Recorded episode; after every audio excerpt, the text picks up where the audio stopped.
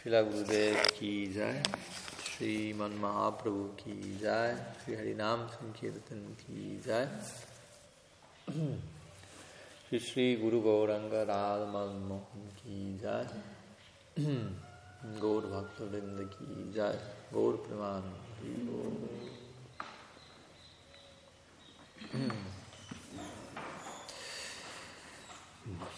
Buenos días, todos bienvenidos a Krishna. Entonces, estamos continuando con algunas de las preguntas que han sido presentadas y bueno, aquí hay algunas que consideré podíamos abordar el día de hoy. Son tres que están dentro de todo relacionadas y dicen así. ¿Qué es lo que hace que un servicio esté completo, dice entre comillas, para Krishna? Pero completo en serio, sin comillas también. ¿Cómo se caracteriza una actitud devocional? ¿Cómo desarrollarla cada vez más? Por la mano. Y luego, como para cerrar también el contexto, dice, ¿cuál, ¿cuál ha de ser la práctica de un aspirante que no ha recibido iniciación? Entonces, bueno. La primera dice, ¿qué es lo que hace que un servicio esté completo para Krishna? ¿Quién hizo esa pregunta? Madre Narayana. Y la segunda, ¿cómo se caracteriza una actitud devocional? ¿Cómo desarrollarla cada vez más? ¿Quién? ¿Pero cuál? No. Ah, ok. Ah, bien, no hay problema. Y la última, ¿cuál, cuál, cuál ha de ser la práctica de un aspirante que no ha recibido iniciación? Ah, ok. Pero ya recibí iniciación. ah, ok, no problema. Vamos a hablar de qué es recibir iniciación también, ¿no? Porque a veces nos, nos creemos ya iniciados antes, antes de tiempo. bueno, no sé si vamos a llegar a todo esto, porque al decir la pregunta ya, ya vienen ideas que nos muestran complicado el panorama para responder las tres, pero intentaremos. Entonces, ¿qué es lo que hace que un servicio esté completo para Krishna? Pues sí, la idea es que aquí dice completo entre comillas y también entiendo las comillas en el sentido de, en un sentido que es completo, hasta qué punto puede estar completo, siempre puede ser más completo, etcétera, etcétera, etcétera. Y la idea es que eso tampoco, esa completitud o esa búsqueda por la completitud no se vuelva una neurosis para el devoto, ¿no? porque uno puede hacer algo y siempre sentir podría haber sido mejor, podría haber sido más completo. Sí, pero eso sanamente debe inspirarnos a, que nuestra próxima ofrenda sea más completa que la anterior. ¿no? Ahora, ¿qué es que sea completa? ¿no? Porque uno puede, ¿cómo decirlo?, cumplir con todos los requisitos externos del servicio que se ha requerido de uno y pensar cumplir. ¿no? Canté mis 16 rondas, completé completé mi cifra del día. Terminé. Por hoy, nadie me puede hacer nada. Cumplí. o cosas así, ¿no? Me pidieron que limpie esto, me pidieron... Cumplí. Está completo. Pero de vuelta, aquí no estamos para cumplir. ¿no? La idea de ejecutar nuestro servicio no es simplemente un sentido del deber, como hablábamos el otro día. ¿no? Hay que hacer esto, lo hice, ya está. Cumplí cumplí y ahora voy a hacer, ¿qué? ¿No? A veces uno tiene esta idea, ¿no? bueno, hago lo que tengo que hacer, terminé con eso, cumplí mi cuota y ahora, ahora estoy libre para hacer lo que quiero hacer. Pero la idea no es esa, ¿no? La idea es que lo que tengo que hacer es lo que quiero hacer. No es que, ok, cumplo con lo que me piden para después estar libre y ahora hacer lo que yo quiero. No, no estoy entendiendo bien la práctica devocional. La práctica devocional es lo que estoy haciendo lo hago porque elijo hacerlo, quiero hacerlo, hay algo en mí que me, llama en esa dirección. Y no es que estoy contando el tiempo, las horas, los días para terminar de hacer eso, así luego puedo hacer, ¿qué es otra cosa? Si supuestamente eso es lo que quiero hacer, más bien estoy feliz de poder seguirlo haciendo y cada vez oro por poderlo hacer más y más. Ahora, hacerlo más y más no tiene que ver con una cosa de cantidad también, ¿no? Porque igual el tiempo es limitado, ¿no? O sea, uno puede dar su tiempo y su energía vital, física, mental de un día, ¿no? Cada cual tendrá su, su cupo sostenible. Entonces, si uno dice, bueno, quisiera cada vez más incrementar mi servicio, no necesariamente se refiere a, a tiempo, ¿no? Porque de vuelta uno no puede servir 25 horas al día porque el día tiene 24 y tampoco puede servir 24 porque hay que descansar y etcétera, ¿no? Entonces, cuando hablamos de, incrementar el servicio, de que la ofrenda se vuelva más completa, estamos hablando más de calidad que de cantidad, ¿no? Por fuera uno quizás siga haciendo lo que, lo que está haciendo, lo que vino haciendo, pero la manera de volver nuestro servicio más completo tiene que ver con, con el contenido que le doy a, a, la ofrenda, el contenido, lo que vuelco de mí mismo internamente a través de cada uno de mis actos. ¿Tenía una pregunta más? No, es que se que cuando uno hace el cumplimiento, ¿no? Como que. Claro, exactamente. a veces hace juego de palabras con varias ideas que terminan en cumplimiento, pensamiento, sentimiento. Y en este caso sí, se puede, se puede aplicar el juego de palabras.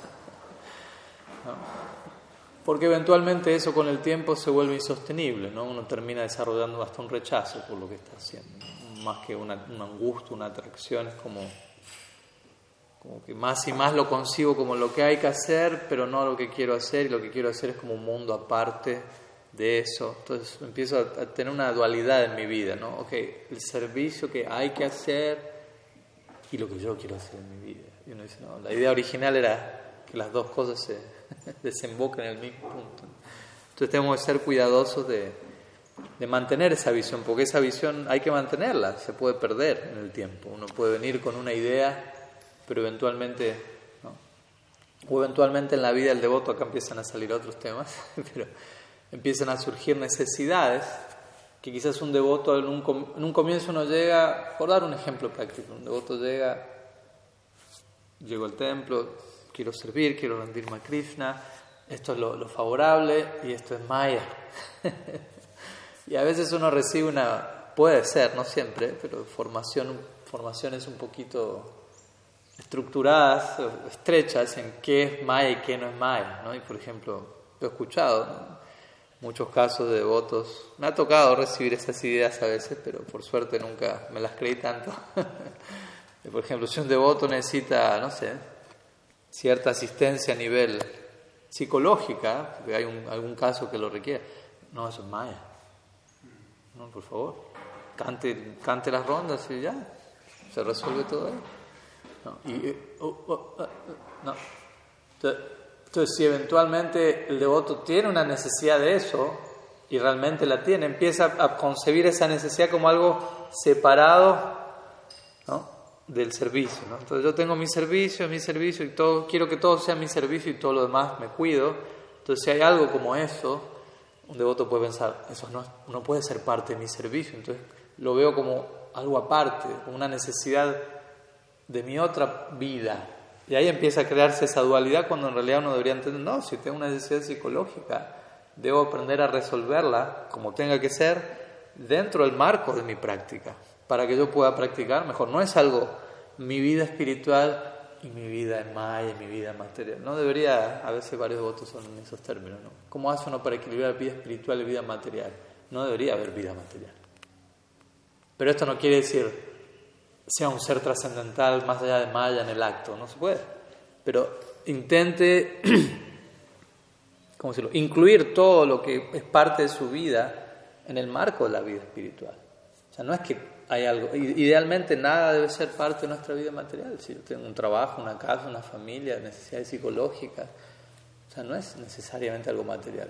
Usted tiene hambre, ah, es una necesidad material. Eso es parte de su vida material, no parte de su vida espiritual. Entonces, honrar prasan, que es algo material, ¿no? No es que estoy, estoy cansado, me necesito dormir. Ah, esa es parte de su vida material. No. Estoy cuidando mi sadhaka deja, mi cuerpo de aspirante en pos del servicio de Krishna. Entonces, de esa manera, cada acto que podría ser material, porque la mayoría de la gente que come y duerme no lo hace como parte de su sadhana devocional, pero tiene el potencial todo eso de volverse un ingrediente de mi práctica devocional. Y lo que fuere, por extensión. Porque esa es la capacidad del bhakti, es algo tan amplio. Profundo, poderoso, que lo puede abarcar todo. Obviamente eso no es una excusa para decir, ah, bueno, me vuelvo asesino serial y es parte de mi sadhana, para mantenerme equilibrado en mi vida devocional, pues necesito matar a alguien cada tanto. Dice, no, no, no, no, no, hay ciertas cosas ya no, no son favorables. Pero hay cosas que son necesarias y es sentido común aceptarlas en la vida de uno y ver cómo hacerlas parte de mi vida devocional. ¿Se entiende? En un comienzo quizás uno arranca con una idea un poquito más, esto es vida devocional y todo lo demás es una distracción, pero con el tiempo alguien pudo empezar diciendo, soy brahmachari, esta es la, esta es la, esta es la, cosa, va por acá. Cuando uno dice, no sé dónde dice eso, dígame las escrituras en qué parte dice que ser brahmachari es la, es la cosa para la vida devocional, en ningún lado dice eso, pero bueno, usted quiere pensar eso, le damos, le damos su muestra gratis y que piense así un rato. Tiene los días contados en el sentido de que el 99,9% de los devotos va a formar una familia, ¿no? O sea, un bicho raro como Swami Padmanabha no son muchos, ¿no? Y no porque yo sea mejor que alguien, no. Simplemente soy bicho raro, nada más. Tocó un ADN medio, medio particular. Pero no es que uno es mejor o peor devoto porque se haya casado, no. Tratemos de entender estas cosas. Entonces, eventualmente ese devoto siente, no, las mujeres son, son mayas, cuidado, cuidado, mira para otro lado. Y casarse, uff, es caer en el oscuro pozo de la vida familiar. Existen todos esos eslogans, ¿no? De pasillo, aquí y allá, ¿no? Espero que no estén los pasillos no brindaban, pero han, sido eslogans supuestamente gloriosos en la conciencia de Krishna durante muchos años y muchos devotos. Uno dice dejemos pasar el tiempo a ver cómo evolucionan esos casos y uno ve que la mayoría de esos devotos tienen que formar una familia, tienen la necesidad de hacerlo. Entonces, ¿cómo van a entrar una familia pensando esto es un pozo oscuro y mi esposa es una no sé qué? O sea, es, es demente hacer eso así, ¿no? Y no es sano y, no, y es ofensivo incluso. Pero hay devotos que lo han hecho de esa manera, ¿no? Como con un látigo en la espalda y pensando, no, estoy en Maya, uy, Prabhu, ojalá que nunca te pase lo que me está pasando a mí ahora. Cosas así, ¿no? Donde uno, no, mejor seguir de Brahmachari porque no sabes el sufrimiento que hay aquí. Y si yo sigo Brahmachari solamente para evitar el sufrimiento de lo otro, ¿qué práctica Brahmachari es esa, no? ¿Por qué sigue usted brahmacharya? Y no, porque no quiero sufrir lo otro. No, no, está haciendo brahmacharya. ¿Se entiende? Está evadiendo lo otro y entonces... Digo todo esto porque son situaciones que uno puede llamar las relativas, necesidades materiales, emocionales, mentales, con una psicología, pero somos seres humanos y necesitamos estar dentro de todo en sattva guna, estar equilibrados. Sattva guna quiere decir equilibrio. Entonces tenemos que equilibrar nuestra naturaleza humana, sea cual fuere la que nos acompañe en esta vida, y sobre esa base consagrarnos con más plenitud al bhakti, que el bhakti es nirguna, está por encima de sattva ¿No? Pero que el bhakti sea trascendental no quiere decir que, que, nos hagamos los trascendentales de la noche a la mañana y que podamos pegar el salto cuántico hacia Golok Brindavan y no necesitemos acomodar nada en el camino. Realmente necesitamos acomodar varias cosas. Pero todo eso debe ser parte de hacer que mi servicio sea más completo para Krishna. Son consideraciones relativas, si se quiere, en un punto. Relativas al cuerpo, relativas a la mente, a la psicología de uno, pero son en el marco de que mi servicio sea más, más condensado, más consagrado, más, más real, básicamente. Más real, porque la conciencia de Krishna es un proyecto que debe ser lo más realista posible, ¿no? lo más honesto, lo más sincero posible, ¿no? nada, nada sobreidealizado. De vuelta, eso puede pasar, es parte de la vida, uno empieza con algo, idealiza algo de una manera, sobreidealiza, subidealiza, dependiendo del caso. Y con el tiempo después idealiza y después aterriza, ¿no? haciendo un juego de palabras. idealiza, idealiza, aterriza, aterriza. ¿no? Y, está bien. ¿no? Y el aterrizaje no tiene que ser un accidente donde me di cuenta hoy al final esto no era tan glorioso como creía. ¿no? El verdadero aterrizaje en la conciencia de Krishna me va a mostrar esto era más glorioso de lo que creía. Pero que algo sea más glorioso no tiene que ver con sobreidealizar. ¿no? Cuando uno sobreidealiza y piensa esa es la gloria. ¿no? La gloria es estoy aterrizando, estoy cayendo en cuenta de necesidades relativas que tengo y estoy cayendo en cuenta cómo hay lugar para eso en la conciencia de Krishna, cómo el proceso del bhakti es capaz de acomodar esos detalles y desde esa base invitarme incluso a eventualmente trascenderlo. Pero trascender algo no es algún día lo voy a tirar a un lado y lo voy a rechazar, ¿no? como más de una vez hablamos. Trascendencia para nosotros es integración, no rechazo. Para eso uno concibe la trascendencia como algún día me tengo que sacar esto encima. y no, no necesariamente. Trascendencia quizás signifique tengo que aprender a integrar esto en mi vida en un marco más maduro, más profundo, más trascendental. Y que eso se vuelva, eso que hoy no es parte de mi vida espiritual, se pueda volver parte de mi vida espiritual. Si es que así ha de ser. Eso es verdadera trascendencia, ¿no? ¿Se entiende? Como di el ejemplo hace un rato, alguien necesita una atención psicológica realmente. Trascender eso no es, ya no la necesito, ¿no? canté rondas y me di cuenta de no tengo que ir al psicólogo. Quizá en el caso de esa persona trascenderlo es entender cómo hacer eso se vuelve parte de su práctica devocional, como es necesario para promover una postura más favorable en su vida de bhakti. De vuelta, con esto no estoy diciendo todos tienen que ir al psicólogo ni nada, pero algunas personas sí, quizás. Algunas personas sí tenían psiquiatra.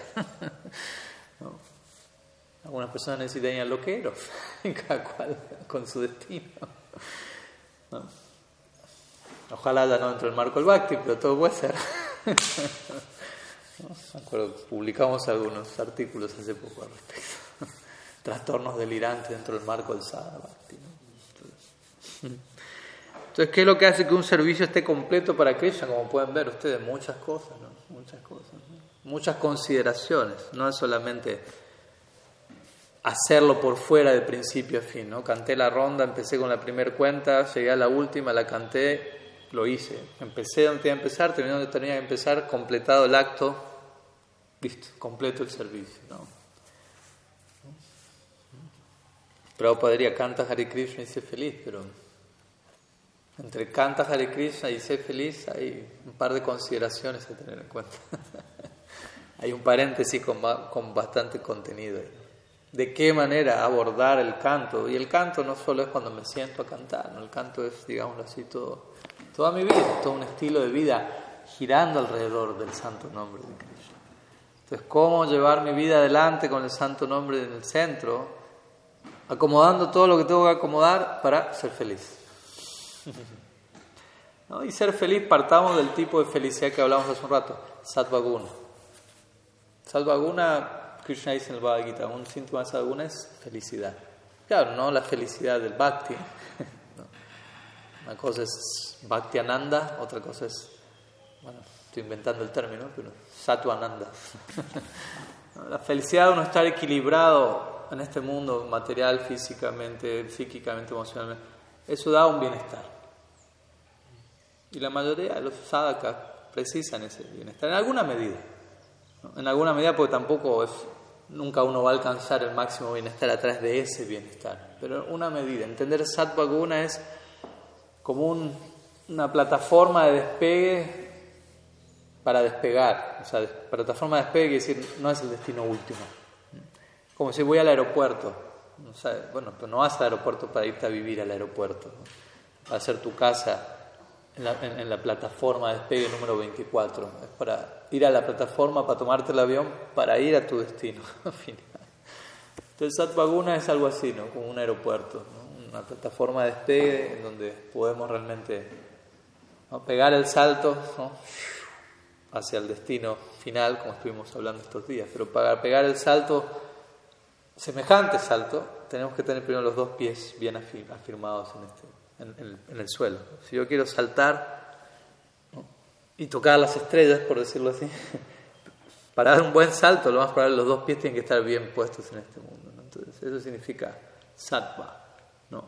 no me quiero salir corriendo a la trascendencia porque no me logro acomodar en este plano. ¿no? Me logro acomodar en este plano y de, para poder pasar al otro plano. Es el propósito de este plano, no quedarme acá. Entonces lo que hace un servicio esté completo para Krishna, vemos, tiene que ver más con cómo estoy yo internamente. en definitiva, como decimos siempre, el bhakti, la ofrenda en el bhakti, la ofrenda en bhakti no tiene tanto que ver con lo que uno hace con lo que uno ofrece, sino con uno, con lo que uno es, con donde uno está. Eso es lo que se ofrece, eso es lo que Krishna recibe, toma en cuenta en la, ofrenda. Bhava Graji, Bhava Grahi, perdón, Janardana. Se dice en las escrituras. Quiere decir, Janardana, otro nombre de Krishna. Bhava Grahi, ¿no? Él es Bhava Grahi. No, es otra forma de decir Saragrahi.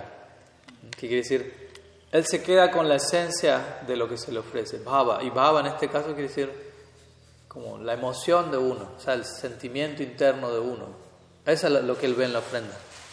O sea, él no vio si se le ofreció ¿no? un Mercedes-Benz, un fitito, raza gula, lechuga, un templo de mármol, una choza de paja. Él está bien, Baba Grahi. Él no se queda en formalidades, él va a la sustancia interna de la ofrenda. Y de vuelta, por sustancia interna, no estamos necesariamente diciendo hay que tener prema bhakti porque si no Krishna lo rechaza todo. Él está captando desde dónde va la ofrenda, con qué honestidad, con qué sinceridad, qué tanto estamos dando lo mejor de nosotros dentro de lo que podemos ahora. Porque siempre se va a poder más, como dijimos, siempre va a poder seguir completando la ofrenda. Pero qué tan completa lo puedo hacer hoy, ahora, bueno, eso va a depender en parte de mí, ¿no? Qué tanto quiero dar de mí en la ofrenda, porque en definitiva yo soy la ofrenda. Esa es la idea del bhakti. Bhakti no es tanto hago algo, lo ofrezco a Krishna. El tipo de bhakti que nosotros buscamos no es ese. El tipo de bhakti que nosotros buscamos es me ofrezco a Krishna, hago algo. Por eso idealmente uno empieza el día, viene el arte, ¿no?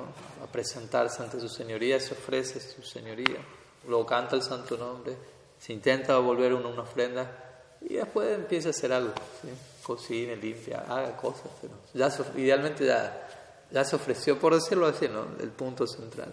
eso está bien marcado, Krishna lo, enfatiza aquí y allá. Están estos dos famosos versos en el capítulo 9 del Bhagavad Gita, versos 26, 27. En el verso 27 Krishna habla de un bhakti inferior al bhakti del verso 26. En el verso 27 que dice Krishna, Yat karosi yat nosi yat yugosi yayasi yat yat tapasasi kaunteya tat kurushram adarpanam. Todo lo que hagas, todo lo que ofrezcas, todo lo que comas, todo lo que des, regales, todas las austeridades que realices, hazla como una ofrenda a mí. Tú no sientes, wow, qué estándar. No. todo lo que hagas, ofrécemelo a mí. Pero los acharyas explican, eso tiene más que ver con karma mishra bhakti, no con sudha bhakti, no devoción pura, sino con devoción mezclada con, con acción, con, con karma, con deseo fruitivo, etc. ¿Por qué? Porque ahí Krishna está diciendo, todo lo que hagas, esto, esto, esto, esto, hazlo y luego ofrécemelo a mí. ¿No? Entonces, como, mm, mm, la ofrenda viene primero. a un verso anterior y que dice Krishna ahí, Patram Pushpam Falantoyam Yome Bhaktya Prayachati Tadaham Bhakti Upaharitam Ashnami Prayatatmana. El otro día estaba estudiando el Srimad Bhagavatam, décimo canto, y casi al final, y, aparece ese mismo verso en el Srimad Bhagavatam también, yo no sabía eso.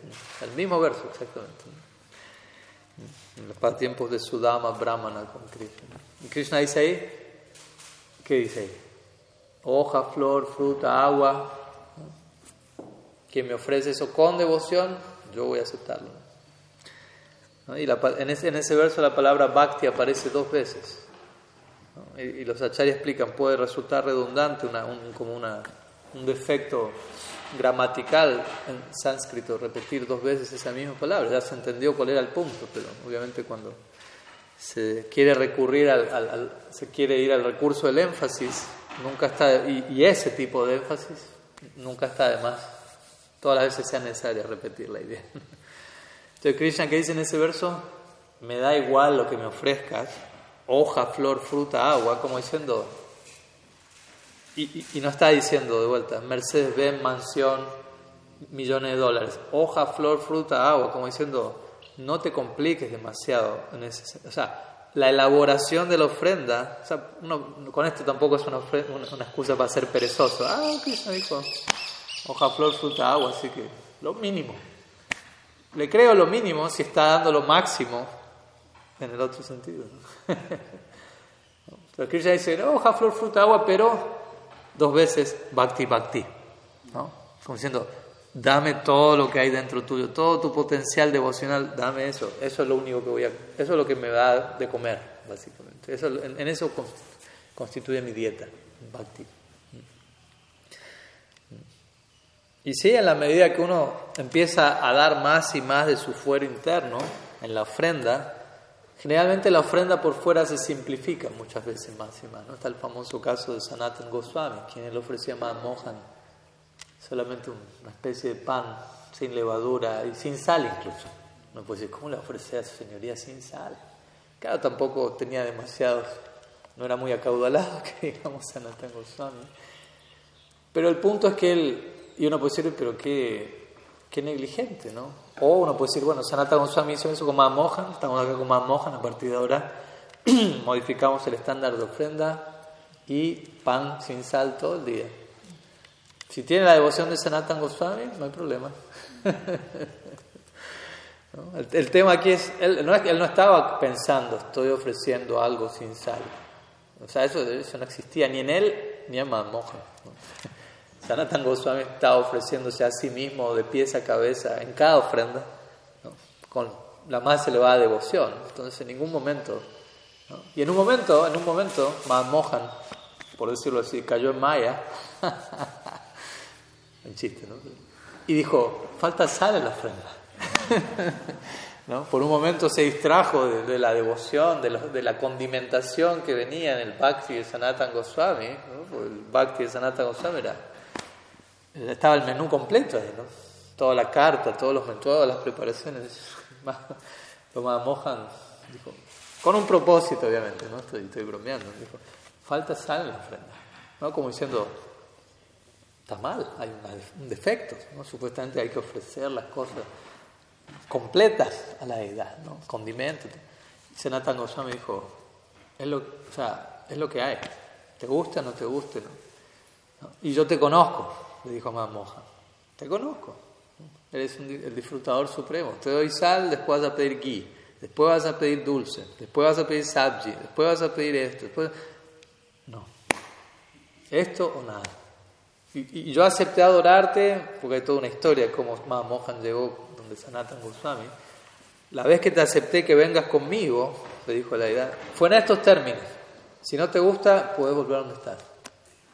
Ese fue el, estándar de adoración de la idea de Sanatana Goswami. Yo no creo que esté en el manual de, de Archana de su señoría aquí. Háblele así a Mohan. ¿No? Y lo más interesante, Mohan dijo, no, no, no, no, está bien, por favor, seguimos así. y hasta el día de la fecha uno va a brindar y le siguen ofreciendo ese, ese pan sin sal a Mohan todos los días, honrando el bhakti de Sanatana Goswami. Punto, el punto central es ese, la ofrenda estaba completa. Mohan hizo ese chiste para probar, no a Sanatan Goswami, probarnos a nosotros o mostrar, resaltar qué es lo que realmente él considera como una ofrenda completa, donde haya bhakti. Y como dije hace un rato, una posibilidad, Maharaj, yo no tengo el bhakti de Sanatan Goswami, ok, pero el proyecto es tenerlo, por la gracia de personas como Sanatan Goswami. Y quizás en ese proyecto, que puede tomar un tiempo, ¿no? acomódense bien, siéntense cómodos, puede tomar un tiempo. Pero en ese proyecto, como dije al comienzo, quizás haya que resolver varios asuntos relativos en el contexto de llegar al Bhakti de Sanatan Goswami, por decirlo de alguna manera.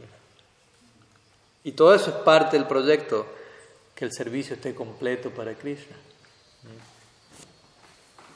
¿Se entiende la idea? Entonces como mencionamos siempre, tenemos la meta a largo plazo, estos días estuvimos hablando de eso, ¿no? las metas en el mundo espiritual, de acuerdo a, nuestra escuela, a otras posibilidades que se encuentran, Vaikunta, Yodhya, Mathura, Dwarka, Vrindavan. Entonces uno puede recibir una meta en una sampradaya, o sea, de hecho lo va a hacer, de entrada uno se va a enterar de eso. Yo creo que casi del primer día que ustedes llegan ya, ya escuchan de Brindavan, especialmente si llegan a Nueva Brindavan, inmediatamente ya se enteran que hay algo llamado Brindavan. Y con el tiempo se dan cuenta, la cosa va para allá, en nuestro linaje. Pero todavía es una meta a largo plazo. No, no es que uno ya está, ya, ya está que, que, en unos días está, está llegando. Lo cual no quiere decir que eso sea algo malo, simplemente que tengo que considerar, como decimos, como dice la tripura de Maharaj, establezco la meta a largo plazo, ok, pero ¿dónde estoy yo ahora? O cuando uno va a buscar un, ese ejemplo, un local en un shopping, y quiere ir al local 108 y va al mapa del local, así como está el mapita que le entramos a brindar para uno saber dónde quiera ir.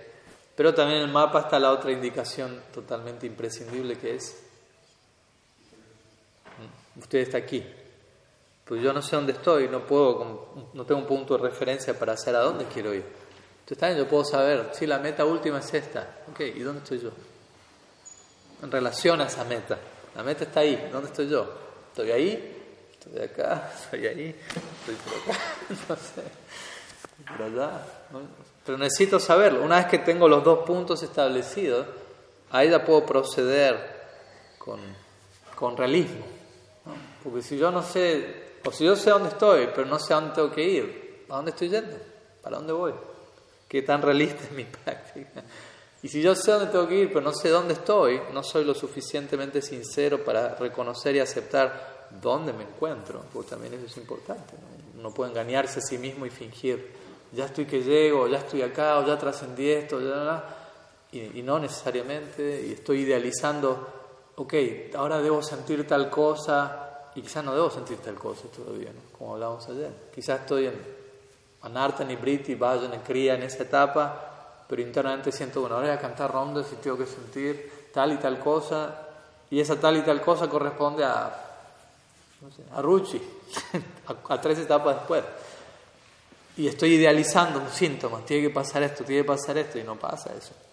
No pasa no porque está fallando algo, sino porque no llegué ahí todavía. Pero porque debería pasar otra cosa que está pasando, pero como yo no acepto eso, no. Y quizás no lo acepto no por mala intención, simplemente porque no estoy suficientemente educado acerca de en qué etapa estoy y qué debería estar pasando en esta etapa. Por eso uno necesita entender eso bien claramente cuáles son las etapas, cuáles son los síntomas de cada etapa, dónde estoy, dónde quiero llegar y todo lo que hay entre medio de eso. Meta corto, ¿dónde estoy? Meta corto plazo, meta mediano plazo, meta largo plazo y entre medio submetas, subsíntomas. hay que tomarse el tiempo de conocer todo lo que va a pasar en el sendero, porque si no van a pasar cosas y uno va a quedar como nomás descolocado. ¿Y por qué pasó esto? uy, me desanimé, uy, no funciona la práctica, uy. Y, impulsivamente, emocionalmente, uno se deja llevar por una emocionalidad mental y podemos terminar en un lugar no deseado. Entonces, como tomarnos el tiempo para incorporar y considerar todas esas cosas es parte de, completar nuestro servicio. Y bueno, también se liga la segunda pregunta que dice cómo se caracteriza una actitud devocional y cómo desarrollarla cada vez más. Yo creo que todo esto que estamos hablando tiene un poco que ver con eso. obviamente una actitud devocional es descrita como una actitud en donde yo deseo complacer a Krishna, técnicamente hablando, si la Rupa Goswami dice, eh, gyan shilanam bhakti el tipo de bhakti que nosotros practicamos en nuestra escuela es Uttam Bhakti, una devoción que en teoría, incluso aunque uno no la practique del todo, pero el ideal que se nos da es vamos a practicar un bhakti que sea Gyan, Karma, Adi, Anabritam, libre, desprovisto del deseo por karma y Gyan, un deseo material fruitivo, un deseo por conocimiento que culmine en una liberación impersonal, un apego a diferentes disciplinas y austeridades pensando eso me va a dar quién sabe qué. Entendiendo, no, yo quiero practicar bhakti entendiendo que el bhakti proviene del bhakti, el bhakti va a generar más bhakti y no hay nada superior al bhakti. No es que por, hacer ciertas penitencias voy a tener más bhakti. Si yo pienso así, mi bhakti está, mi concepción del bhakti está contaminada. Hay devotos a veces piensan eso. Hoy ya más voy a ayunar hasta la medianoche. ¿Pero por qué? Y porque si ayuno, Krishna va a estar más feliz conmigo. ¿Dónde dice eso? por, por hacer austeridades uno avanza espiritualmente. Depende. ¿Qué austeridad, qué sendero de avance espiritual? claro, con esto no estoy diciendo, ah, entonces bueno, vamos a desayunar. Llamaste, ¿no? O sea, uno tiene que entender todas esas cosas, ¿no? ¿Qué significa un ayuno en el contexto del bhakti? ¿no? Quiere decir, incremento mi absorción devocional de tal punto que me olvide de comer. Esa es la idea, eso es más difícil todavía. pero al menos tratar de hacerlo con la... o sea, ¿cómo decirlo? Es más favorable, por dar un ejemplo, que alguien en un también intenta absorberse lo más posible en lo que está pasando ese día y que quizás en un punto del día necesite romper el ayuno para estar más absorto en lo que está pasando ese día que alguien que llegó hasta las 12 impecable sin comer nada, pero estuvo todo el día pensando en cuándo rompo el ayuno, cuándo rompo el ayuno, y nunca se acordó de Cristo. Claro, hay, un punto medio que puedo llegar hasta medianoche sin, pensando en Cristo, ¿no? es el ideal. Pero bueno, no siempre estamos a la altura del ideal. Entonces, cuando estamos a la altura del ideal, ver, bueno, qué es lo ideal a mi altura actual, siendo honesto conmigo mismo y tratando de preservar mi, mi, foco devocional. Pues no es que, no, llegué a la medianoche impecable sin comer nada, cumplí, de vuelta, cumplí, completo mi ayuno. ¿A dónde estuvo mi conciencia? Krishna dice en el Bhagavad Gita, Jam Jam Bhapi Shmarambhavam Tyayantyante Kalivaram Tam Tami. Cualquier cosa que uno recuerde en el momento de la muerte, ahí va a parar, básicamente. Pero la palabra que él usa es bhava. Jam jam vapish maram bhavam. Bhavam tiene que ver de vuelta con bhava grahi janardana. Lo que uno está sintiendo, la emoción que uno está teniendo. y habla del momento de la muerte, pero tiene que ver con lo que uno va construyendo en el día a día. La manera en la que yo voy sintiendo está creando mi destino. Nalotam Das Thakur dice, de acuerdo a cómo conduzco mi sadhana, va a haber un correspondiente estado de sida, de perfección. La perfección que uno obtenga tiene que ver con cómo yo me manejé en la práctica. Entonces, toda la actitud devocional tiene que ver con, entre otras cosas, con educarme, sambandha gyan, entender todas estas cosas. toma tiempo esto. A veces, a veces hay personas que dicen, ay Maharaj, qué lindo la clase que dio, y usted que sabe esto y sabe esto otro. Y uno le dice, gracias por el piropo, igual trato de no creerme nada, pero, pero igual entienda que me tomé miles de horas para estudiar, o sea, no es que... No, para uno dice, no, es que usted sabe, oh, usted también puede, no, no tiene que tomarse el tiempo para hacerlo. Algunos tendrán un poco más de capacidad que otros, pero a lo que voy es, hay que dedicarse, hay que dedicarse a eso también. Y, obviamente cuidándose de que esa dedicación no se vuelva solamente una trampa intelectual. No puede quedar atrapado. Tengo que saber y conocer y leer. Y, ¿Para qué? O sea, todo eso tiene que ser llevado a un terreno vivencial, por decirlo así. Entonces, todo eso, pero también es necesario eso, no es algo malo, es necesario para educar nuestras emociones, educar nuestras ideas, educar nuestra, nuestro entendimiento de, de la conciencia de Krishna. No, uno practica sobre una base más emocional, más superficial, más, más débil, que con el tiempo y las pruebas se puede sacudir y las pruebas van a venir. Para que la fe de uno madure tiene que que fortalecerse y el conocimiento está ahí para fortalecer nuestra fe, ¿no? está para gratificar el intelecto. El conocimiento en el bhakti es para fortalecer la fe. Entonces, si uno se aboca al estudio de las escrituras, por ejemplo, eso es para fortalecer la fe. No para creerme más erudito y después andar vanagloriándome por, por General Rodríguez. para fortalecer mi fe y con más fe hay más confianza, hay más entrega, hay más todo la ofrenda es más completa. Pero como digo, Rupa Goswami dice, la actitud devocional se caracteriza por, también, entre otras cosas, ocupar cuerpo, mente y alma, anukuliana krishnanushilanam, anushilanam, es un cultivo práctico, ¿no? no es una cosa teórica, mente, habla, sentidos, todo eso. Tenemos todos esos órganos para ocuparlos. Y anukuliana, esta es la palabra que quería llegar, que es muy importante, que es favorable.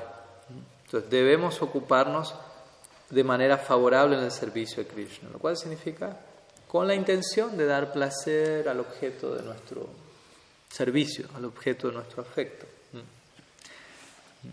Eso significa seva, estrictamente hablando, que se traduce a veces como servicio. Pero a veces la palabra servicio se queda un poco manoseada. ¿no? y dice, voy a hacer servicio. Y dice, bueno, sí, ojalá, es la idea. Pero ¿qué entiendo por servicio? También está el, está el servicio militar, está el servicio, no sé, que puede hacer en un barrio alguien en un sentido caritativo, mundano, está el servicio, ah, hay muchos servicios. Nosotros practicamos servicio devocional. Entiendo que por practicidad uno diga servicio y no haya tiempo de decir devocional, pero que no se le olvide esa palabra dentro, por lo menos. Pues en realidad lo que estoy diciendo es, voy a intentar dar placer al objeto de mi afecto. Quizás suene un poco cursi si uno dice eso y dice, ah, voy a hacer servicio. Mientras entienda lo que realmente va a hacer, no hay problema. Pero realmente el intento es, voy a intentar dar satisfacción al objeto de mi afecto, a su señoría Gauranga Rama Mohan, Sriman Mahaprabhu, Guru, Vaishnava. Todos ellos se vuelven mi altar. Y, intento dirigir mi afecto hacia esas personalidades, a través de todo lo que hago, lo que sea. Canto yapa, limpio el baño, voy a comer, voy a dormir, lo que fuera. Y el psicólogo, como dije. Todo eso en el marco de maximizar mi ofrenda, poder incrementar la calidad del afecto que, incorporo ahí, hasta que algún día ese afecto se vuelva prema bhakti. Esa es la perfección de, de la ofrenda, digámoslo así. Y, y, sigo haciendo externamente lo mismo que quizás hace otro devoto que empezó hace un año en la práctica. Los dos están cantando yapa, los dos están adorando la edad, los dos están cocinando, los dos están durmiendo, los dos están yendo al baño. Pero uno lo hace desde el Prema Bhakti y otro lo hace quizás desde un estado más inicial del Bhakti. ¿Mm? Y Krishna toma la ofrenda acá, se queda con la esencia. Entonces, ¿Y cómo desarrollarla cada vez más? Pues no hay mucha magia más que mantenerse haciéndolo. ¿no? Obviamente no es de un lugar robotizado, ¿no? pensando estoy cumpliendo con la fórmula mágica y lo hago por fuera y ya, sino como digo, poner todo nuestro ser interno, ¿no? y, eso implica muchas veces sentarnos, pensar cómo estoy, qué me está pasando, qué estoy sintiendo, entiendo todo, hay algo que me está creando duda, necesito hablar, necesito, todo eso, sea, tengo que estar atento, alerta a, mi paisaje interno. Todo eso tiene que ver con desarrollar mi actitud devocional cada vez más. Todo un proyecto de vida entendamos, ¿no? Cuando decimos esto es la meta de la vida, quiere decir, toda mi vida es invertida en ese proyecto. Aunque parezca que hago otras cosas, un devoto honesto va a tratar de, como dije al comienzo, de ligarlo todo a, este proyecto de vida. ¿no? en un comienzo, esto quizás sea, ok, mi práctica espiritual, como que uno separa mi vida material mi práctica espiritual. Mi vida y la práctica espiritual. Todavía no se genera una identificación, una identidad en base a... es un hobby, ¿no? Conciencia de Krishna, un hobby, ¿no? fin de semana, domingo, voy a la iglesia, cumplo mi parte, ahí vamos. Eso me ayuda a estar mejor en lo otro. Es como otra proporción, ¿no? Krishna está ahí, me sirve, me da bendiciones, mi familia, no sé qué. El otro día me acuerdo, estaba dando una clase y un señor se me acercó ¿no? en la universidad. No, escuché por ahí que hoy era un día especial, me dijo. Era Shivaratri. Y le dije, sí, es un día especial. Hay que ver qué entiende cada uno, por qué especialidad le, da cada... Y, y, uno puede pedir algo hoy, me dice. sí, claro, pero hay pedidos y pedidos. Pedidos como qué le digo, ¿no? Y no sé, salud, ¿no? Faltaba que diga dinero y amor, ¿no? sé que iba para ese lado la, la, lista, ¿no? Y uno dice, sí, también puede pedir todo eso, o sea, no es que está descartado. Krishna mismo dice, la mayoría de los que se me acercan están afligidos, quieren riqueza. O sea, la, la, cola más larga está compuesta de esas personas, ¿no? y yo no los rechazo. Pero, pero no es lo que me, conmueve. Como decíamos el otro día, Krishna dice, cuando alguien se dirige a mí, ¿no? como se dirigen a mí los base como interesado en ese tipo de amor, ahí sí que pongo toda mi atención. Bhaktivinoda Thakur dice eso, ¿no? Solamente tener el interés en ese ideal de Brindavan ya es supremamente poderoso. Ya captura la atención de Krishna. ¿Tú quieres eso? ¿Seguro? Todo el mundo quiere otra cosa, dice Krishna. Todo el mundo me pide plata, dinero, liberación, fama, posición, los que, los que se acercan a mí. Y tú vienes al menos tienes la idea, el ideal, aunque estés un poco lejos de la devoción de Brindam. No, no puede ser. Un caso muy particular. Krishna captura la atención de Krishna. Incluso el anhelo de eso es muy poderoso. aunque nos sintamos lejos, como digo, de esa meta, al menos orar para preservar ese anhelo, ¿no? Y que ese anhelo, Krishna mismo va a poner su atención ahí, y la atención de Krishna le va a dar cada vez más forma, cada vez más fuerza a ese anhelo. Y así se va a ir desarrollando, ¿no? Uno más y más, en la apropiada asociación, de más está decir, en la tarde vamos a hablar de Sadhu Sangha, como una extensión del tema, pero obviamente hay que mantenerse en la debida asociación, ahí es donde vamos también desarrollando, ¿no? Pero también entender, la, la asociación hace su parte, que es crucial, pero yo también tengo que hacer mi parte en cuanto a cómo me relaciono con mí mismo, porque al final del día estoy yo conmigo mismo, por decirlo así, ¿no? Cómo estoy conviviendo ahí dentro. Y hay días y días, como decimos, ¿no? Va a haber días más devocionales que otros, sobre todo en las primeras etapas, hasta que un devoto alcance la etapa de Nishta. Habrá días y días, todavía el cielo va a estar nublado bastante seguido a veces. ¿no? En etapas como Nishta ya la práctica se vuelve más más firme, más condensada, más humilde. Y esa humildad da, da más apertura a, verse uno bendecido. Entonces, cuanto más bendiciones uno puede recibir, más fuerza uno tiene para la práctica, más estable se vuelve. Y bueno, ya hay ciertas molestias que no, no aparecen en el camino, pero cuando todavía eso no, no ha acontecido, bueno, hay días y días. Es importante entender, ¿no? Por ejemplo, aquí dice cómo se caracteriza una actitud devocional. Podemos decir tantas cosas, pero si queremos establecer algo que al menos en lo personal siento que es algo muy importante, decir algo, diga algo, una cosa. Bueno, vamos a decir Trinada, Pisunichina, Terora, Pisa, ni nada, de una kirtanía Y ojalá no sienta otra vez ese verso. Sabía que le iba a decir incluso. Es como el, es el recurso ¿no? de emergencia, ¿no? es el, el as en la manga, siempre terminan, siempre me terminan. terminamos desembocando ahí. Más humilde que el pasto, más tolerante que el árbol, dando respeto a todos, no esperando respeto. Pero cuando uh, esas virtudes se, establezcan ahí, la práctica uno va a ser permanente, constante, no tan interrumpida, no tanto tropiezo, no tanta nube.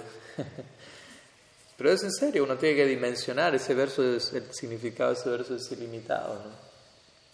Las implicancias de ese verso son interminables. Realmente el bhakti tiene que ver con humildad, un tipo de humildad en el marco del bhakti. Sanatan Goswami dice, cuando uno llegó a prema bhakti, el prema bhakti incrementa la humildad tremendamente y la humildad incrementa el prema bhakti tremendamente. Ambos nutren, se nutren uno al otro actuando como causa y efecto. Y Krishnadas Kaviraj Goswami dice, la única manera de llegar a prem es cantando el santo nombre con la actitud que se establece en este verso del Trinada el canto del nombre con esta actitud, esa combinación particular, da como resultado eventual Prema Bhakti. En otras palabras, si quieres llegar a la meta, no se puede hacer la rata de ese verso, por decirlo así. ¿Se entiende la expresión hacer la rata para los que no son argentinos? no, se puede escapar de la clase en donde van a enseñarle, uy, no, mañana van a hablar del tercer verso del Sikshastra. Voy pasado. no va a llegar a egresar y a, recibir el posgrado. Egresar, moksha, posgrado, prem bhakti. Entonces, ¿cómo se caracteriza el activo del devoto? Ahí tiene los cuatro principios regulativos del bhakti. Los otros cuatro principios regulativos son para la vida humana. Compasión, austeridad, pureza, veracidad. Pues ellos son los principios de la vida humana, no son no comer carne, no ilícito, o sea, porque yo puedo no comer carne, no quiere decir que soy compasivo al 100% todavía.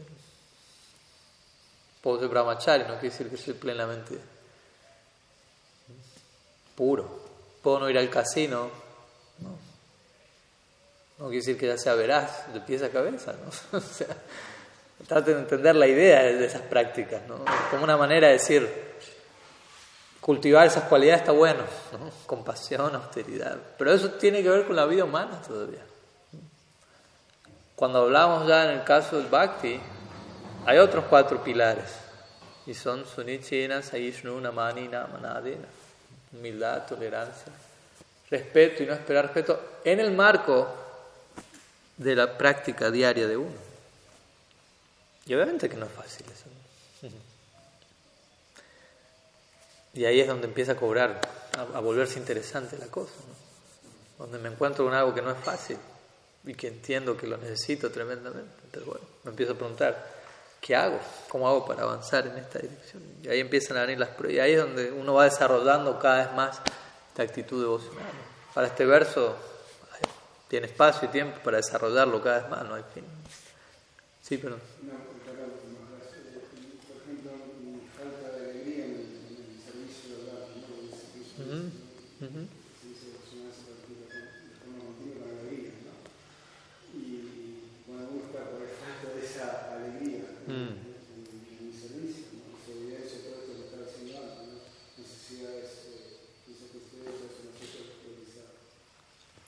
Sí, obviamente ahí depende de cada caso, ¿no? Cada caso puede no tener alegría debido a distintas razones, ¿no? Entonces uno puede decir, si le falta alegría es por esto siempre.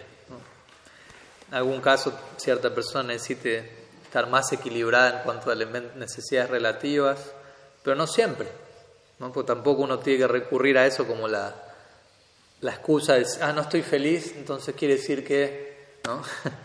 necesito estar, necesito, no sé, comer más helado que lo que estoy comiendo, ser más independiente de lo que estoy yendo, tener más plata de la que No necesariamente, no tiene nada que ver.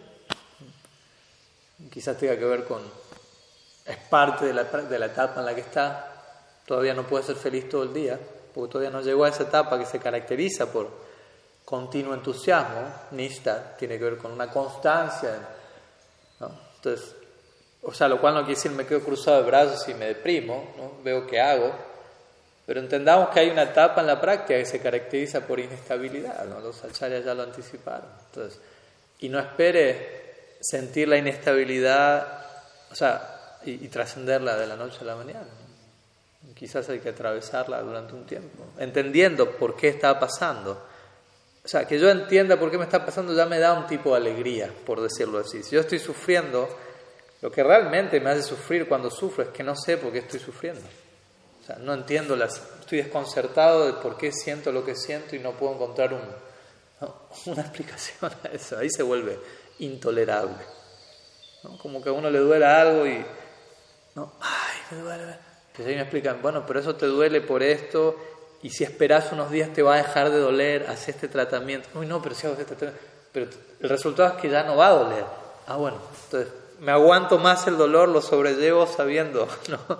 con entendimiento de por qué. Entonces, obviamente, como dije, ¿no? en cada etapa, hasta que uno llegue a cierta etapa, va a haber cierta desequilibrio, inestabilidad, sufrimiento. No porque la práctica da eso, sino porque uno viene por esos lados. Y ahí es donde uno necesita entender por qué y qué hacer para que eso se supere aunque estén cuidándose de no concebir la práctica únicamente para parar de sufrir, ¿no? Aunque para ser honesto, la mayoría de los practicantes en cierta etapa solo practican para eso. para dejar de sufrir lo que están sufriendo. Todavía no hay un interés del todo.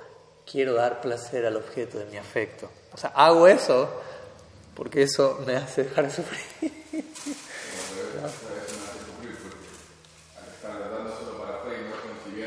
Ah. Mm. Entonces, y es, esa misma viene del hecho de decir solamente estudiando porque no tengo la capacidad de percibir el, mm. el, ida y vuelta. Y de vuelta. Y de vuelta, todo eso va a pasar y hay que aceptarlo todavía, ¿no? Como decirlo, no es la meta última, pero hay que entender, hay etapas en las que eso va a pasar y es parte del proceso, ¿no? No es que estoy fuera, eso está mostrando que estoy fuera del proceso, no, eso está mostrando que estoy dentro del proceso. no la etapa última, pero estoy dentro del proceso. Anistita vaya cría, ¿no? Toda esta etapa que ustedes saben que se describen de inestabilidad en el bhakti, son vergonzosas quizás, ¿no? Son bochornosas. Dice, uy, falso entusiasmo, no lucha con los deseos materiales, incapacidad para mantener los votos, bla, bla, bla, ¿no?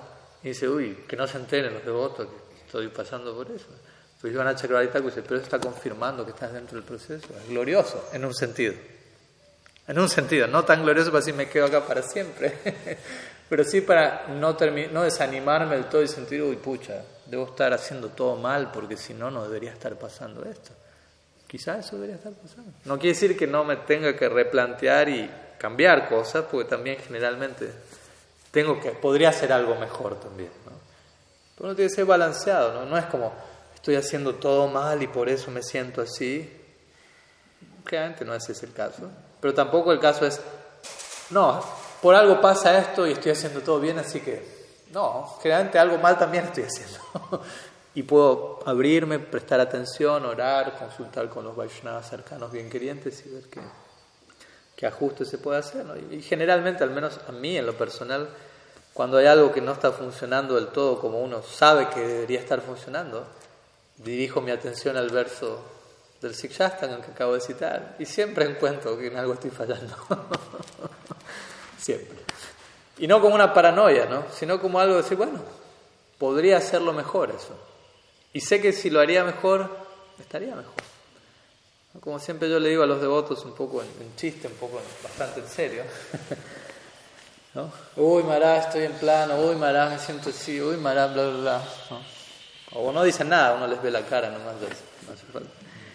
Y, en un 90% o más, yo por un lado le digo, ¿cuántas rondas cantó hoy? Generalmente la respuesta es ninguna, o un par.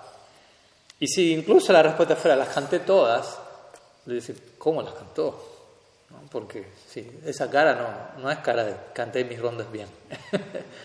y de vuelta, no tiene nada que ver con cantar la ronda, ¿no? Como, ah, si no, pero.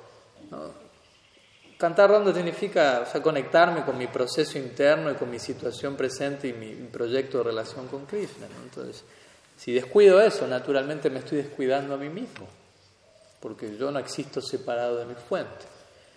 Entonces, y este tercer verso del Sikshastan es como un termómetro siempre, ¿no? O sea, y uno siempre ve eso, ¿no? Un devoto a veces está medio medio y uno le dice, ¿y usted está dando todo lo que podría dar o no? Y de vuelta, con esto no estoy hablando de energía física externa, sino trabajo interno. Estoy dando todo lo que podía dar o, me guardo, me estoy guardando un vueltito por las dudas, ¿no? ¿Quién sabe?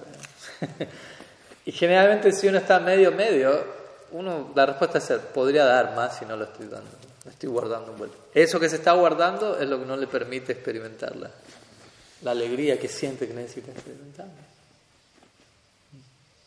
No, no nos lo compliquemos más pensando, ¿por qué será? Sí, quizás un periodo astrológico no es el mejor día, pero todo eso es en un nivel secundario, más relativo. Más bien concentremos en decir, hay algo que pueda dar que no estoy dando, internamente hablando, utilicemos este tercer verso del Sikshastakam como un referente, en donde estoy fallando en cuanto a humildad, tolerancia, respeto, no dar respeto, no esperar recibir y si uno es honesto, no, a ver, podría perfeccionar un poco más mi abrazo de este verso, hoy. Mañana es otro día. Y se va a poder también. Entonces yo creo que ese es un, un lindo termómetro, un buen pilar para uno siempre ir como referente. ¿Dónde está mi actitud devocional? ¿Dónde estoy yo como devoto? cómo me estoy desarrollando. ¿Por qué? Porque ese verso representa Nista, y Nista para la mayoría es la meta a alcanzar a corto plazo, mediano plazo, no largo plazo, que es ser estable en mi práctica. Ese verso nos da la clave para superar la inestabilidad que podemos estar experimentando y es ahondemos más en una actitud de verdadera humildad, ¿no? y humildad como algo glorioso, no, no como algo de baja autoestima, algo por el estilo, sino de ser verdaderamente reconocer todo lo que ha llegado a mí y qué se espera de mí en ese sentido, básicamente, y con alegría devolverme. En fin, algo así. Ah, y había una última pregunta que decía, ¿cómo era? ¿Cuál ha de ser la práctica de un aspirante que, que no ha recibido iniciación? La misma de lo que acabo de contar. Ahí está la respuesta. en un punto, ¿no? En un punto no es que, ah, el que fue iniciado ya no necesita ser esto, el que no fue iniciado, claro, hay niveles, ¿no? Un devoto que está llegando hace dos, dos meses en ciertas cosas serán prominentes que para alguien que está hace 20 años, pero al final del día, todo esto que estamos hablando hay que considerarlo, cada cual en el nivel en el que está. ¿no? Pues también alguien puede llegar hace tres, dos meses, y, pero viene practicando la vida anterior en un sentido quizás está más avanzado que alguien que está practicando hace 15 años en esta, en esta vida por primera vez. O sea, uno no puede como medir del todo esas cosas, ¿no? Y como decíamos al comienzo de la clase, alguien que no ha recibido iniciación, bueno, ¿qué es recibir iniciación también? ¿no? caigamos en ese error de ya estoy iniciado, ya está. Dikshakale Bhaktakari Atma Samarpana, dice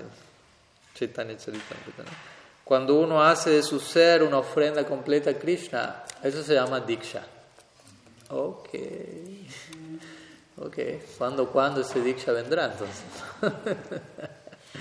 entonces, cuando uno fue iniciado, en realidad ese fue el inicio de la iniciación. No fue la iniciación completa. Empezó el proceso llamado. Iniciación es un proceso, no es un punto en el tiempo, que ya lo atravesé. Así que ¿Qué sigue ahora? ahora sigue que se dé cuenta que empezó a iniciarse. Y, la iniciación culmina en la ofrenda completa de su propio ser, lo cual no es, no es barato. Entonces, no andemos por la vida presentando nuestro carnet de membresía la Gaudia Sampradaya. Yo fui iniciado tal día, tal hora. Estoy en el proceso de, de iniciarme, de entender qué es Diksha. Entonces, entonces, en ese sentido, hasta un punto es marcar tanto el no iniciado, el iniciado, porque ahí entramos en estas definiciones muy, ¿cómo decirlo?, muy chatas. ¿no? El no devoto, el devoto. El karmi, el bhakta. ¿no? Como blanco-negro. Hasta ayer fuiste el no iniciado, hoy sos iniciado. Y claro, obviamente algo pasó entre medio, ¿no? No es que uno le quiere quitar gloria a ese momento en el que uno es iniciado, pero, entendamos que tampoco eso está, ¿no? O sea, lo es todo. Depende cómo yo recibo eso, honro eso, qué hago con eso que se me dio, qué hago con ese sonido que se me dio. O sea, hay un compromiso de mi parte, no es que todo viene del otro lado. Entonces...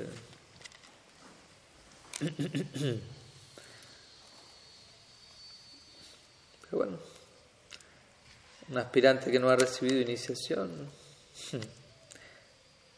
En un punto, como digo, ¿no? la práctica es muy similar a la que, de aquel que ya la ha recibido, por un punto. Están los dos en el mismo sendero. Varía un detalle. No quiero reducir la iniciación a un detalle. o sea, de vuelta, tampoco sobredimensionarlo hasta el punto de decir, ah, ya está iniciado, estoy del otro lado, ya, algo así, ¿no? o sea, si alguien sinceramente, como hablábamos el otro día, ¿no? Si alguien sinceramente se anhela servir a Krishna, sinceramente dentro de su posibilidad de sinceridad, ya está del otro lado, aunque todavía no está iniciado. O como el otro día hablamos, ¿qué pasa incluso en el caso que alguien se inició y después por X razón se quedó sin guru?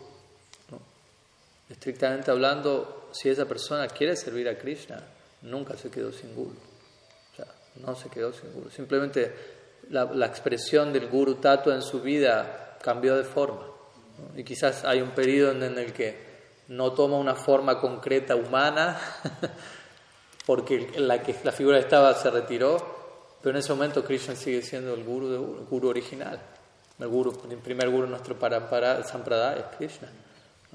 Y él es el que a uno lo aceptó en el momento en el que uno, antes de conocer incluso, quizá los devotos, uno honestamente estaba buscando a Dios, o uno conoció a los devotos y sintió un deseo, quiero servir a Krishna, quiero rendir, automáticamente Krishna se volvió el guru de uno en ese momento. Y con esto no estoy creando un sistema de rhythmic para con Krishna nomás. ¿no? ¿Quién es tu guru? Krishna. Pero en, situaciones como puntuales, como las que menciono, en esos momentos de transición en donde uno quizás ¿no? ya no siente la conexión, un refugio con una figura particular del guru tattva, Krishna en ese momento se mantiene ¿no? compensando y haciendo todos los arreglos para que uno se mantenga siempre refugiado. en ese sentido uno nunca debería sentir me quedé sin guru. Y a eso me refiero, estamos hablando de iniciación. Iniciación sustantiva es aceptar un guru. Pero en un sentido del momento que uno honestamente quiere servir a Krishna, Krishna ya lo aceptó. hay un tipo de iniciación ahí, si se quiere. Después se, formaliza más todo eso, ¿no?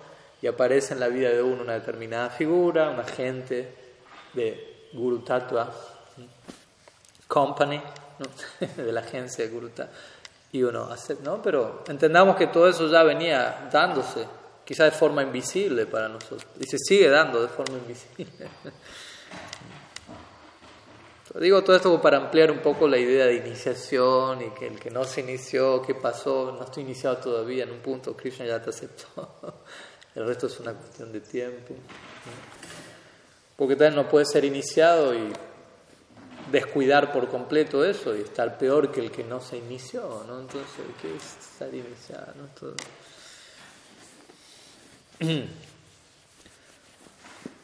Pero además está decir que si alguien recién comienza, obviamente va a haber ciertos consejos también especialmente concebidos, por, por no es que a todo practicante se le dice lo mismo en todo momento del mismo nivel, eso también es entendible. ¿no?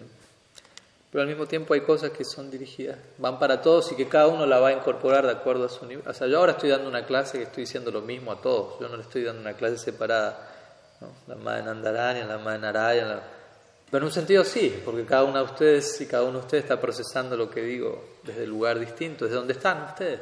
Ojalá, esa es la idea. Y si al final de la clase uno pregunta qué tal la clase, qué les quedó, cada uno, yo no creo que van a repetir lo mismo. Entonces, al mismo tiempo, cada uno de acuerdo a su etapa va a recibir lo que necesita, si es honesto en, aceptar donde uno está. Incluso aunque uno escuche algo que pueda quedarle por arriba a veces. Algo, algo a extraer si uno es sincero.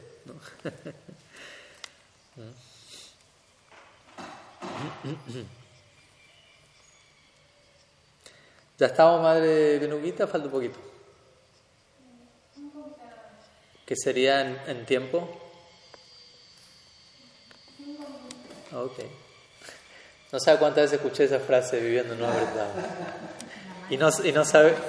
No, igual le creo, no es que no le creo, pero digo, no sabe cuántas me acordé del cinco minutos clásicos más Tarabal y más Y muchas veces no eran cinco. Generalmente no eran cinco minutos, pero vamos a Vamos a confiar en la madre. Ayer, ayer cumplió con sus cinco minutos, así que. ¿Alguna pregunta, consulta, comentario en relación a lo que estuvimos mencionando hasta ahora? Sí.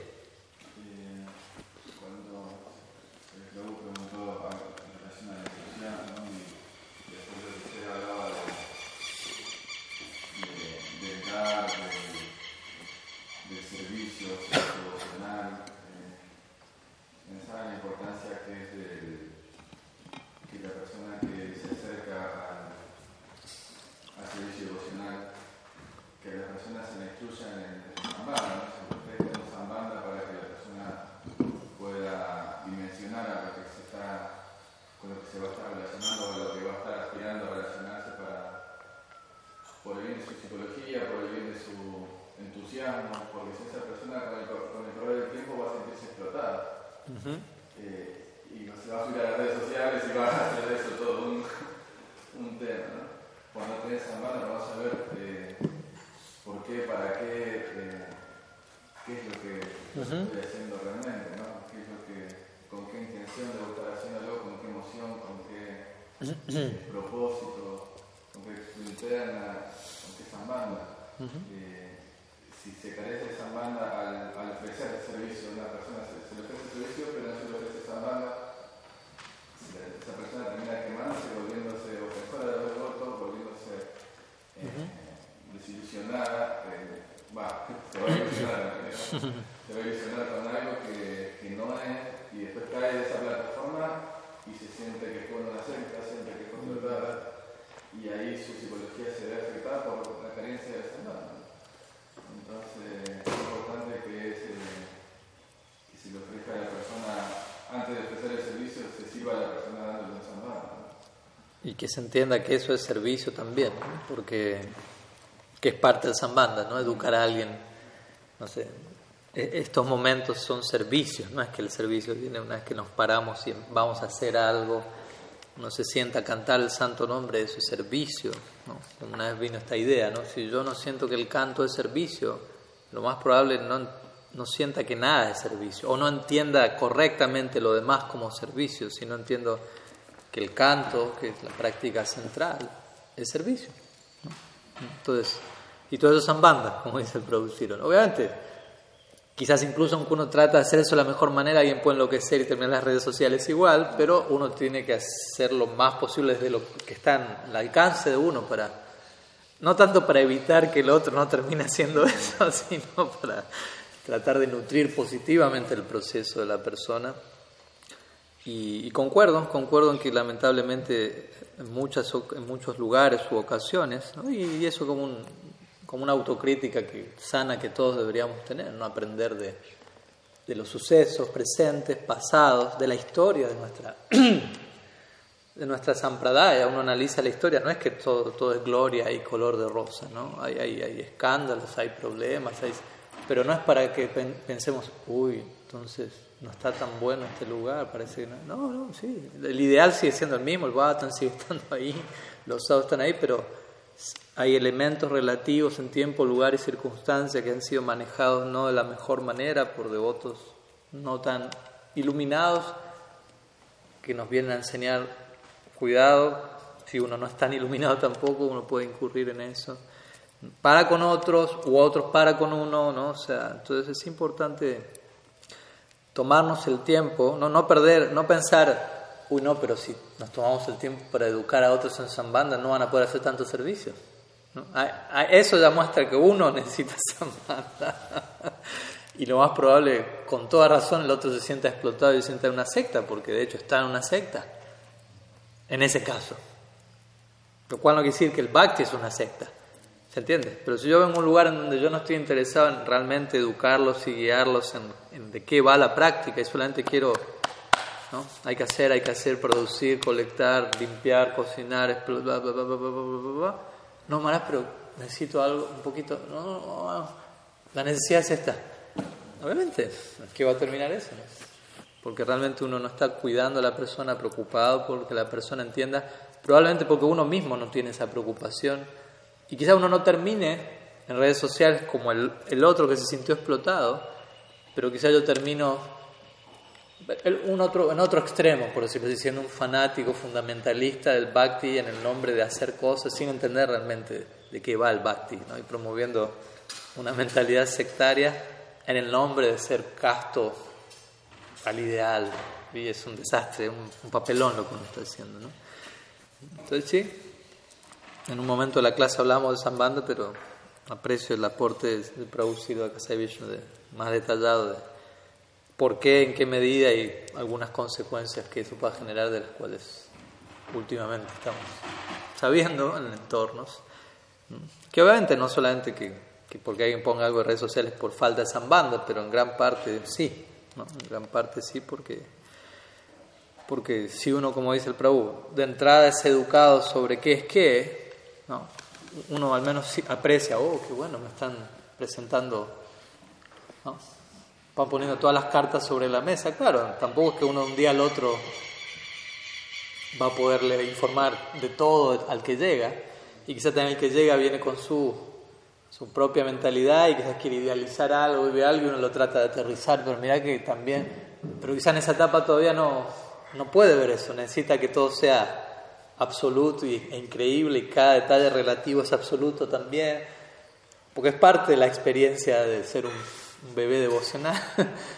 Pero al menos el que guía debe entender eso también, ok, ok, le permito ¿no? su, etapa de crío devocional en donde no tiene oídos para escuchar ciertas cosas, pero sé que eso tiene un comienzo y un final, inmediatamente cuando eso termine tengo que empezar a, a formarlo, así como un papá con un bebé, ¿no? Al principio el papá al bebé le, le, le, satisface, satisface, todos los caprichos del nene. Todo lo que quiere se lo da, llora, acá tenés, toma, toma. Pero llega un punto donde el papá tiene que empezar a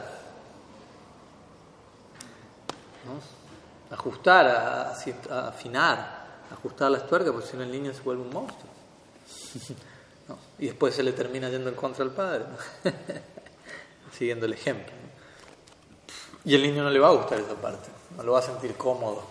No va a decir, no, papá, déjame jugar y dame todo lo que te pedí como siempre. No me digas que no ahora, no me marques, esta, no me empieces a, informar de estas cosas, que me vuelvo consciente de cosas que me exigen y me incomodan y me comprometen, que si no, no creces. ¿no? Entonces, de esa manera es la responsabilidad de que, de que está a cargo de personas que llegan, el deber es educarlos, saber cómo educarlos, cuándo educarlos y entender que el efecto que eso va a tener a largo plazo, porque uno puede decir a corto plazo no es, no es una buena inversión, es invertir tiempo en eso que se podría generar, pero es una visión muy a corto plazo nomás, no se cuenta a mediano y largo plazo esa persona se puede terminar incluso volviendo adversa.